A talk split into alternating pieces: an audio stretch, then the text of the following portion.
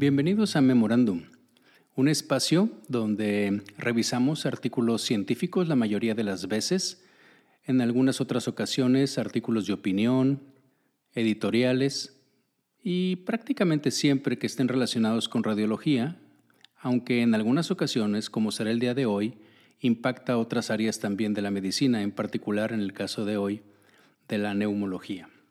Les comento que me interesaba mucho platicar con ustedes el día de hoy porque justamente hoy 9 de marzo del 2021 se publicaron las recomendaciones del Grupo de Trabajo de Servicios Preventivos de Estados Unidos sobre la detección del cáncer de pulmón ahora en el 2021.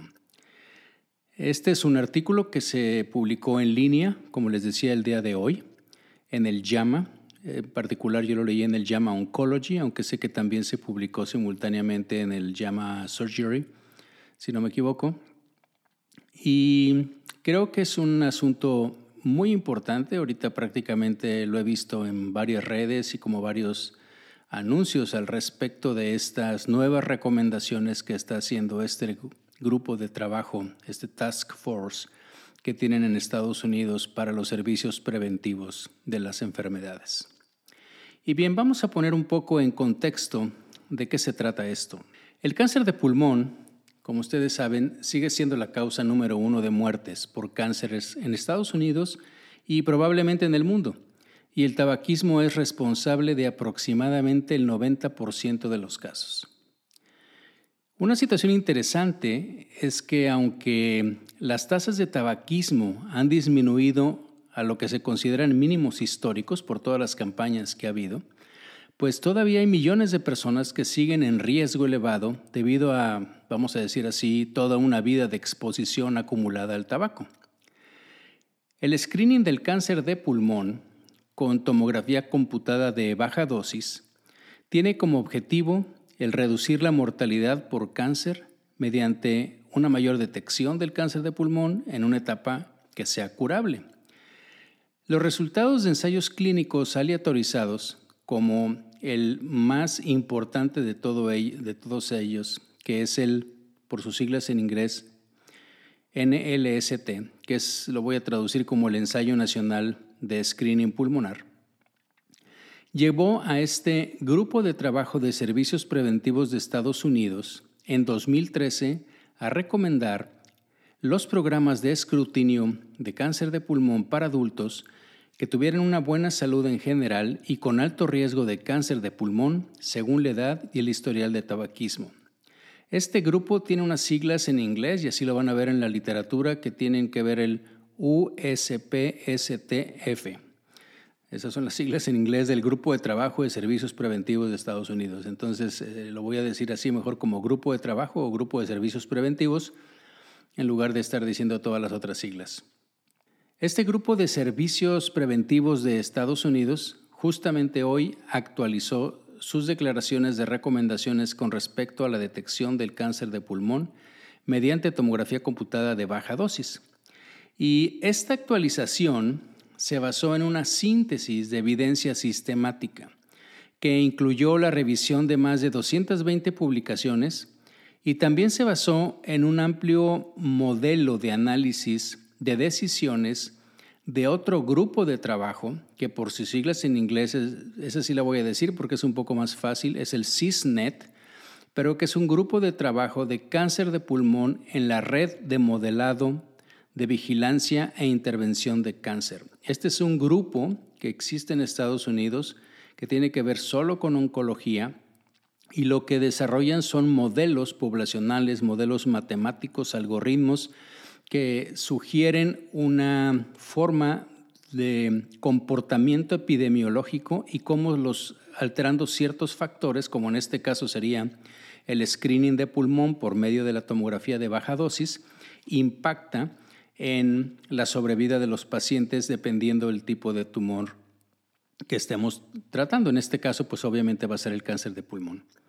Este grupo de trabajo que les decía de los servicios preventivos, al igual que su declaración que hizo en el 2013, le dio a este programa o a los programas de escrutinio de cáncer de pulmón una recomendación tipo B. ¿Qué significa esto? Bueno, que es un consenso, que existe una certeza moderada de que la detección anual de cáncer de pulmón con TAC de baja dosis tiene un beneficio moderado. Y ahorita vamos a ver de qué se trata. Seguramente muchos de ustedes ya han escuchado los resultados, sobre todo del primer estudio, aunque hay otro que influyó mucho en lo que se está trabajando aquí. Con esta publicación de hoy, o este statement o recomendación, como le querramos decir, el Grupo de Trabajo de Servicios Preventivos de Estados Unidos amplía las indicaciones para incluir a adultos de 50 a 80 años que actualmente fumen o han fumado en los últimos 15 años con un acumulado de 20 paquetes por año o más. Las recomendaciones también incluyen la interrupción del examen anual una vez que una persona, un paciente, no haya fumado durante 15 años o desarrolle un problema de salud que limite sustancialmente la esperanza de vida que tenga o la capacidad o incluso la voluntad de someterse a una cirugía pulmonar curativa. Y solo para recordar qué es un paquete año, ¿qué quiere decir esto de que tengas que bajar de, de hecho lo bajaron de 30 paquetes año a 20 paquetes año y lo bajaron de 55 años, ahorita lo vamos a reafirmar, a 50 años. Bueno, recordemos que el paquete año es usado para describir el número de cigarrillos que el paciente ha fumado durante su vida. Y asumiendo que un paquete o una cajetilla contiene usualmente 20 cigarrillos.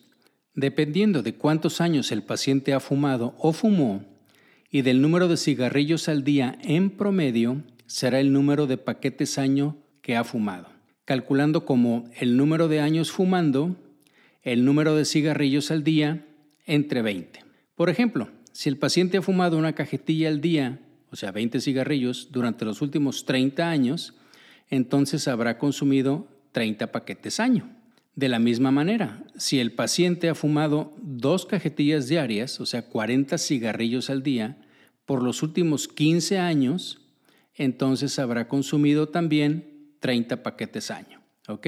Básicamente lo que hacemos es una operación en donde en este caso, por ejemplo, ponemos 15 y lo multiplicamos por 40 cigarrillos, que es lo que consume al día, entre 20, que son los que tiene un paquete entonces estaríamos haciendo 40 entre 20 son 2, o sea, 15 por 2 es igual a 30.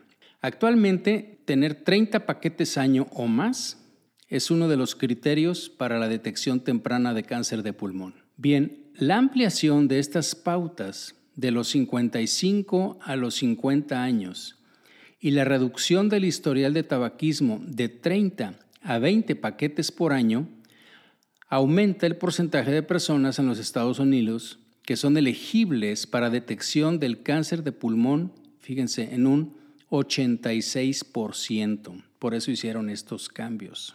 Esta actualización pues es oportuna, ya que se han publicado muchos eh, estudios recientemente sobre lo que es el screening de cáncer de pulmón y han surgido una serie de preguntas desde la recomendación que hizo este mismo grupo de trabajos de servicios preventivos en el 2013. Estas nuevas pautas se basan en dos grandes ensayos prospectivos que evaluaron el efecto de los programas de screening de cáncer de pulmón en la detección y supervivencia. Y los resultados de ellos demostraron una disminución del riesgo de morir por cáncer de pulmón de al menos o de aproximadamente un 20%. Y déjenme platicarles de ellos.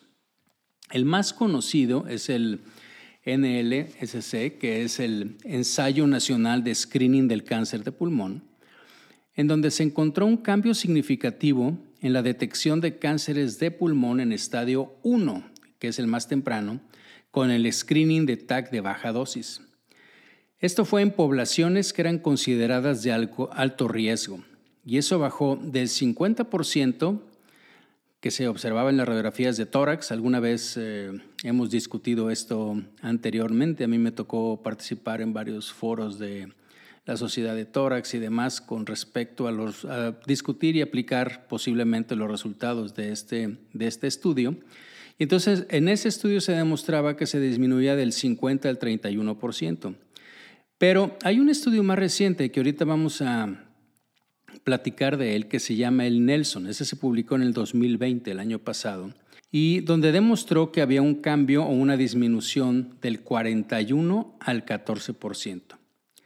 Y esto si lo vemos en muertes, porque al principio, y eso está publicado en el artículo primero del 2011 que les digo del ensayo nacional de screening de cáncer de pulmón, y cuando se vio esto, realmente el número de pacientes que se reducían parecía muy poquito, pero ya cuando lo ves en, contexto y sobre todo si lo comparas con otros programas de screening como el de la mama, pues resulta que se modificaba entre 52 a 83 muertes menos, 52 en el caso del estudio americano, 83 en el caso del estudio Nelson, por cáncer de pulmón por cada 100.000 personas al año.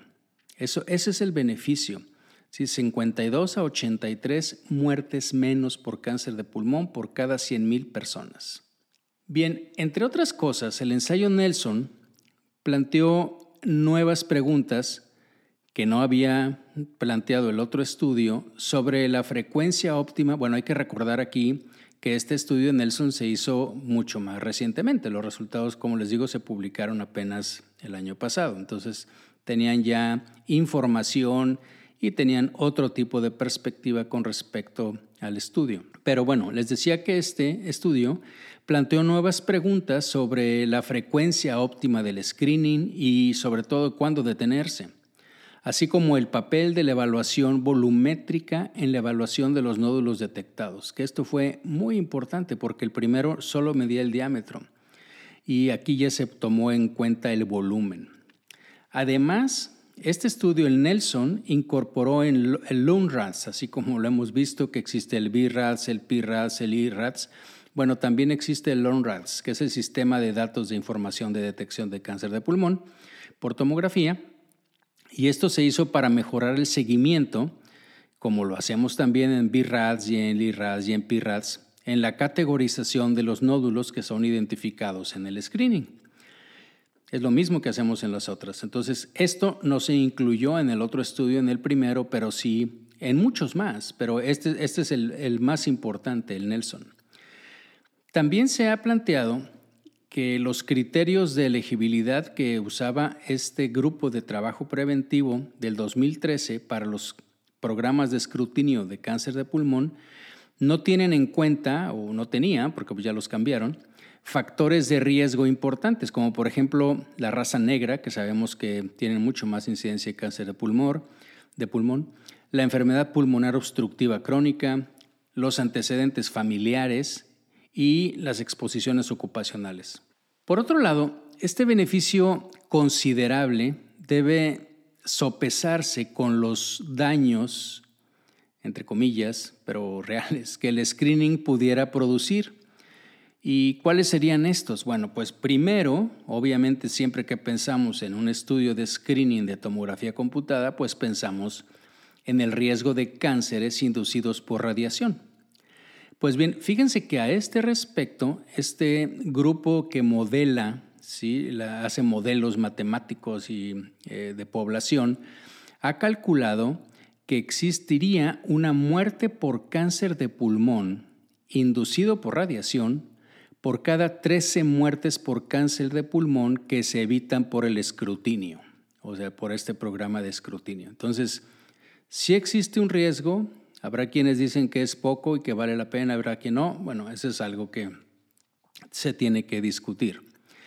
Y de hecho aquí lo recomiendan, viene al final como una de las cosas importantes, la discusión multidisciplinaria y sobre todo esta decisión compartida con el paciente. Bien, otra cosa que hay obviamente en este tipo de situaciones pues es la angustia que se genera a corto plazo entre las personas que dicen, bueno, si me voy a hacer un screening me puede salir positivo. Claro, es una situación que se comparte, eh, pues obviamente también con lo del BRADS. Yo creo que es el el mejor para compararlo, este escrutinio anual y tomando en cuenta la angustia que genera normalmente entre las pacientes, pero también probablemente entre los otros estudios de escrutinio. Bien, también hay algo que se mencionó desde el primer artículo, aquel del New England del 2011, del ensayo clínico, y, que tiene que ver con las complicaciones relacionadas con los procedimientos invasivos para evaluar los hallazgos detectados, porque ese es el problema. Piensen que estamos hablando de pacientes que en general van a tener, bueno, más de, anteriormente eran más de 55 años, que eran fumadores, que obviamente van a tener otro tipo de lesiones y en donde si les hacemos algo seguramente les vamos a encontrar.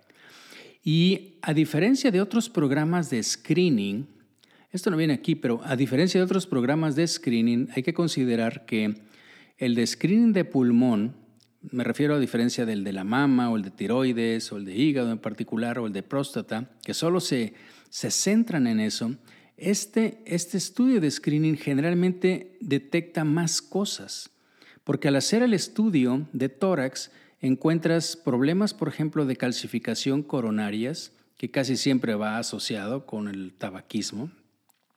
Encuentras probabilidades altas de aneurismas de aorta, de nódulos tiroideos que de todos modos el paciente tiene y que ya hemos platicado de esto, pero en fin, encuentras otras cosas que finalmente, debido a que las encontraste, pues ahora tienes que someter al paciente a otros eh, estudios y procedimientos.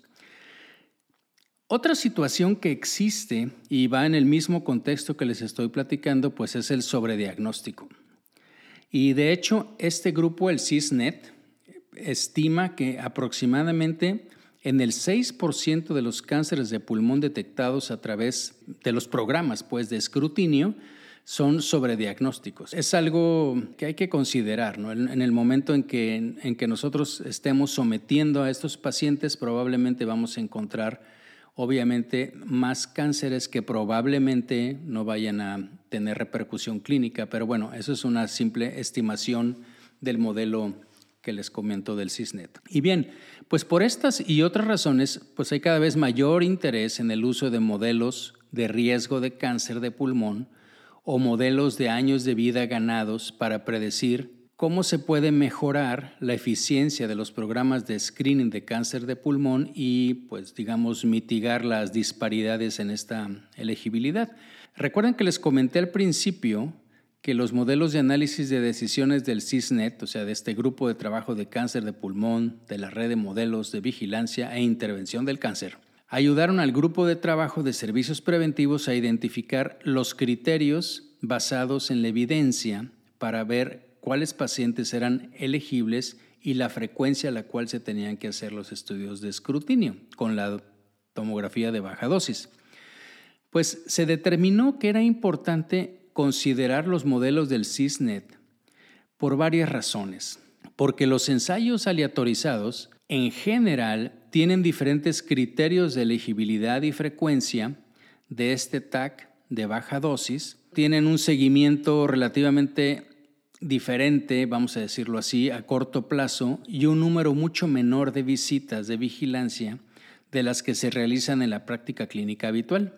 El CISNET también modificó algunos de los supuestos escenarios e implicaciones para sus modelos. Por ejemplo, utilizó, como les decía, el LUNRANS para modelar el manejo de los nódulos. También incluyó estrategias basadas en modelos de riesgo modificados, además también de estrategias basadas en factores de riesgo. Incluyó un análisis de sensibilidad basado en la esperanza de vida a cinco años, que también es otra de las cosas que normalmente no se tiene en cuenta si no tienes un modelo de qué es lo que puede pasar a esa población, independientemente de, de que sea fumador y que tenga cáncer y todo lo demás, cuál es su expectativa de vida, entonces meterlo en ese modelo matemático. También proporcionó una descripción de cómo las diferentes estrategias pueden afectar a los diferentes grupos raciales y étnicos. El estudio de modelos del CISNET es bastante completo, pero tiene todavía muchas limitaciones. Y déjenme platicarlas algunas que comentan por ahí. eh, y que también pues te salen a la mente una vez que, lees el, artículo. Y bueno, primero es que los modelos asumieron que el 100% de las personas elegibles participarían en el programa de escrutinio de cáncer de pulmón y que serían 100% adherentes. Pues una suposición obviamente que no se ha confirmado en la práctica, donde la captación de estos programas de escrutinio está alrededor, imagínense de cuánto creen, en Estados Unidos, del 5%. Y la adherencia reportada varía entre el 12 y el 91%. Ahorita les digo algo un poco más específico de esto.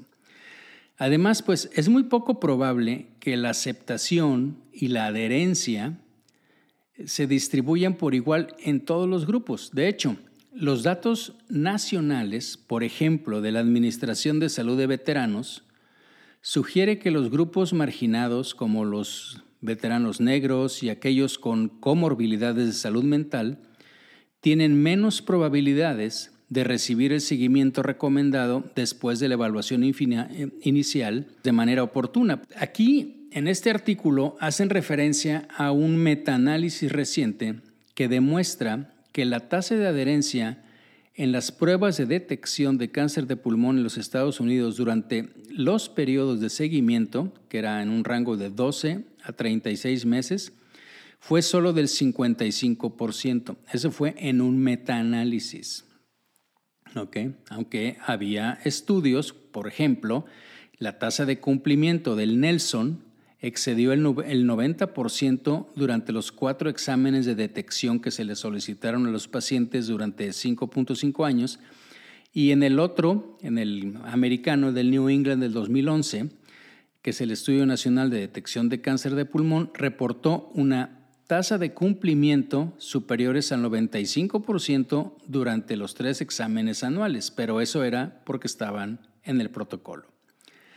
Por lo tanto, estos problemas de la, vamos a llamarle, vida real, reducirán obviamente en forma drástica los beneficios estimados por el modelo, porque acuérdense que de aquí estas sugerencias fueron por el modelo así como los beneficios y también van a haber cambios en los daños esperados en los diferentes grupos, si es que no se someten o se someten de más, algunos, en fin.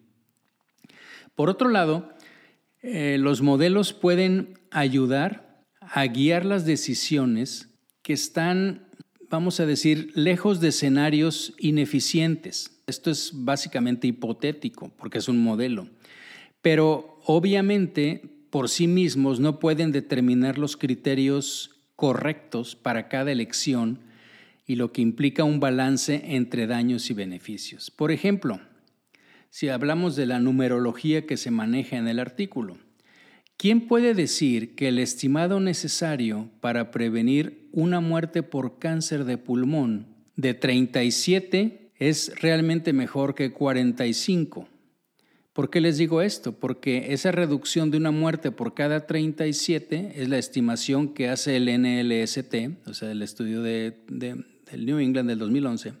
Y 45 es la recomendación que hace este grupo de trabajo en el 2021. Pero ambos tienen intervalos de confianza perfectos, o sea, arriba de 95.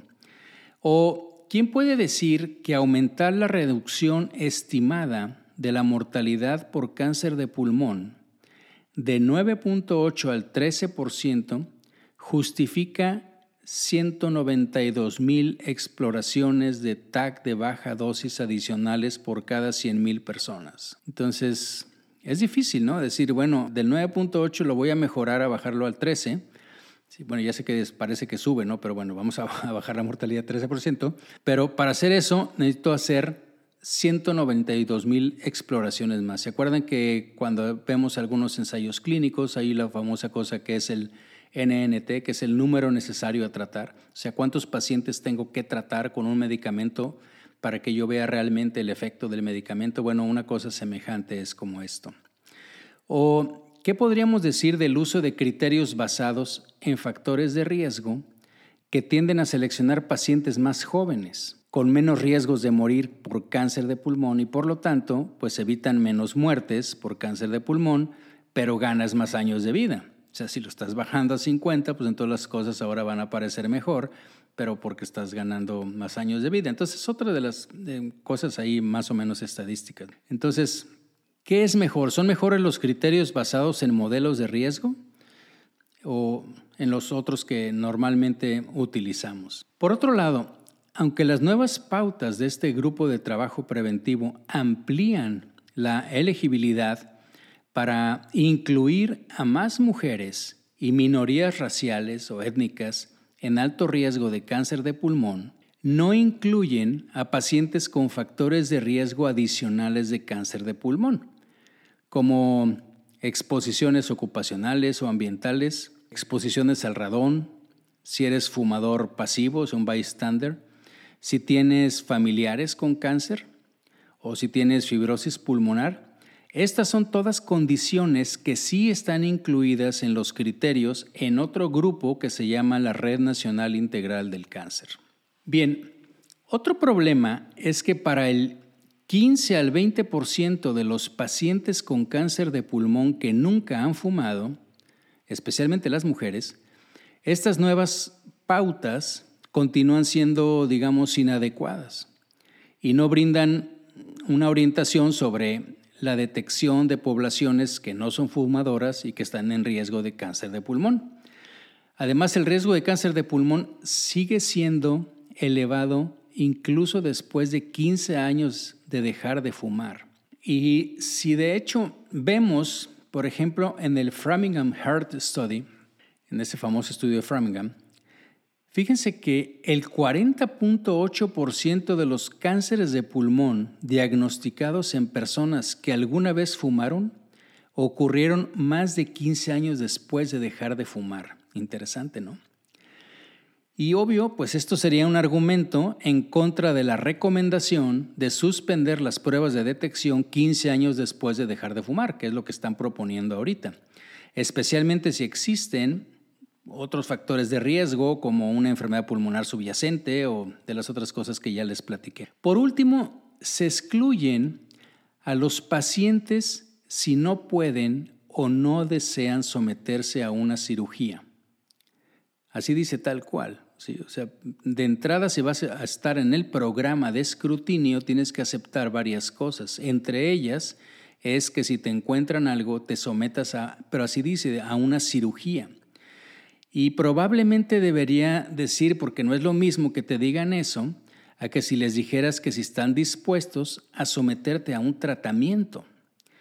Porque en este contexto tenemos que tomar en cuenta que la morbilidad quirúrgica ha disminuido mm, significativamente con la adopción de técnicas mínimamente invasivas que ya tenemos ahorita en el tórax y que obviamente extienden la posibilidad de cirugía a muchos pacientes que previamente no eran operables. Además, existen varias opciones de tratamiento no quirúrgico, incluidas por ejemplo la radioterapia corporal estereotáctica o las técnicas locales ablativas como la radiofrecuencia, microondas, crioablación, que son curativas para muchos cánceres tempranos de pulmón. Al excluir estos pacientes del screening en primer lugar, se les está negando la posibilidad de una cura sin siquiera haber sido considerados. Ese es otro de los problemas de estas recomendaciones. Desde que se publicó en el NLST en el 2011, ha habido muchas preguntas y desafíos con respecto a cómo implementar un programa de escrutinio de alta calidad en entornos clínicos del mundo real. Y aquí hay que tener una cosa en cuenta. La detección del cáncer de pulmón no es solo un estudio de imagen, es un proceso complejo. De hecho, el American College of Chest Physicians y el American Thoracic Society publicaron en conjunto un documento donde identifican nueve elementos básicos necesarios para un programa de escrutinio de cáncer de pulmón, que garantizan que ese programa es de alta calidad y además brindan orientación sobre cómo implementar estos nueve elementos. Pero déjenme decirles, ¿no? si, en Estados Unidos la implementación es un problema, pues pensemos en nuestro entorno latinoamericano. Entonces, si bien estas políticas de salud son fundamentales para garantizar que los beneficios de un programa de escrutinio superen los daños a nivel de la población, pueden exacerbar, como les digo, pues las disparidades en los resultados del cáncer de pulmón si solo los entornos con muchos recursos tienen la capacidad de implementar programas de escrutinio que sean integrales y de alta calidad. Porque seguramente esto llevaría a que las pruebas de detección, o sea, los TACs, pues pudieran ser inaccesibles para las personas con mayor riesgo de cáncer de pulmón, como las personas en desventaja socioeconómica y las poblaciones rurales. Fíjense, en Estados Unidos, a pesar de las recomendaciones de las sociedades profesionales, de la cobertura de los centros de servicio de Medicare y Medicaid, que estos cubren este, este protocolo, este screening, este programa, la adopción de estos programas de screening ha sido muy baja y además muy lenta. Con esta actualización de las recomendaciones del grupo de trabajo, la población elegible para estos programas de escrutinio, fíjense, aumentará de un 14.1%, que es ahorita el que está calculado en la población que debería hacerse, a un estimado de 22.6%. Eso sería lo que aumentaría. Pero aumentar el número de elegibles sin aumentar los medios para hacerlo probablemente perpetuará el problema de la implementación. Y es más necesario que nunca, y de hecho este grupo de trabajo lo pide, que se haga más investigación para identificar estrategias efectivas para llegar e involucrar a la población objetivo y asegurar la implementación de cada elemento central para estos programas de escrutinio de alta calidad. Pues bien, esperemos que para la próxima edición de la declaración de este grupo de trabajo sobre los programas de escrutinio de cáncer pulmonar, espero que no sea dentro de 10 años, haya suficiente evidencia para incluir recomendaciones sobre estrategias de implementación efectivas para difundir estos programas de escrutinio de alta calidad a todos los que puedan beneficiarse. Bien, pues este ha sido una plática sobre el resumen o las características de este documento de recomendaciones que hace este grupo de trabajo sobre el tema del escrutinio de cáncer de pulmón con TAC de baja dosis y espero que haya sido de su agrado y que sea de utilidad. Si tienen algún comentario o sugerencia, por favor, déjenlo en las diferentes plataformas y agradezco mucho su atención.